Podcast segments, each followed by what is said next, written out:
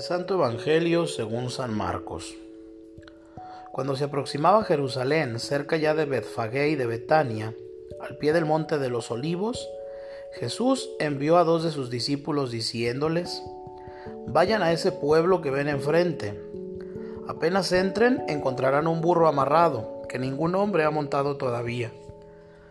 Desátenlo y tráiganlo aquí. Si alguien les pregunta, ¿por qué hacen eso? Contesten, el Señor lo necesita, pero se los va a devolver aquí mismo. Se fueron y encontraron en la calle al burro amarrado delante de la puerta y lo desataron. Algunos de los que estaban ahí les dijeron, ¿por qué sueltan ese burro? Ellos le contestaron lo que les había dicho Jesús y se los permitieron. Trajeron el burro a Jesús, le pusieron sus capas encima y Jesús montó en él. Muchas personas extendían sus mantos a lo largo del camino, mientras otras lo cubrían con ramas cortadas en el campo. Y tanto los que iban delante como los que seguían a Jesús gritaban, Osana, bendito el que viene en el nombre del Señor. Ahí viene el bendito reino de nuestro Padre David, Osana en las alturas. Entró Jesús en Jerusalén y se fue al templo, observó todos a su alrededor y siendo ya tarde, salió con los doce para volver a Betania. Palabra del Señor. Con el Domingo de Ramos comienza para la iglesia la Semana Mayor que culminará en la vigilia pascual y el Domingo de Resurrección. El Domingo de Ramos, con la procesión de los ramos o las palmas por las calles de nuestros pueblos y nuestras ciudades, la iglesia conmemora su peregrinación hacia la Pascua de la Resurrección.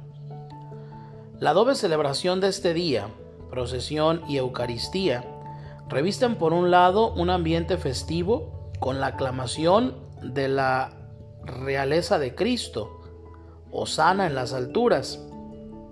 Por otro lado, el ambiente de muerte y crucifixión en el Evangelio de la Pasión.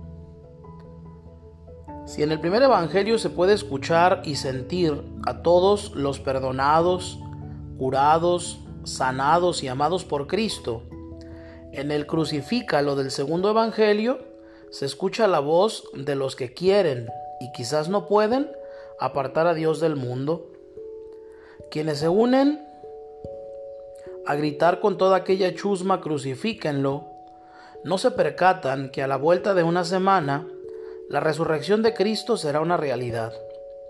Realidad visible no solo en la naturaleza, por el nuevo crecimiento de la vida en primavera, sino por la porque la muerte ya no tiene lugar en este mundo.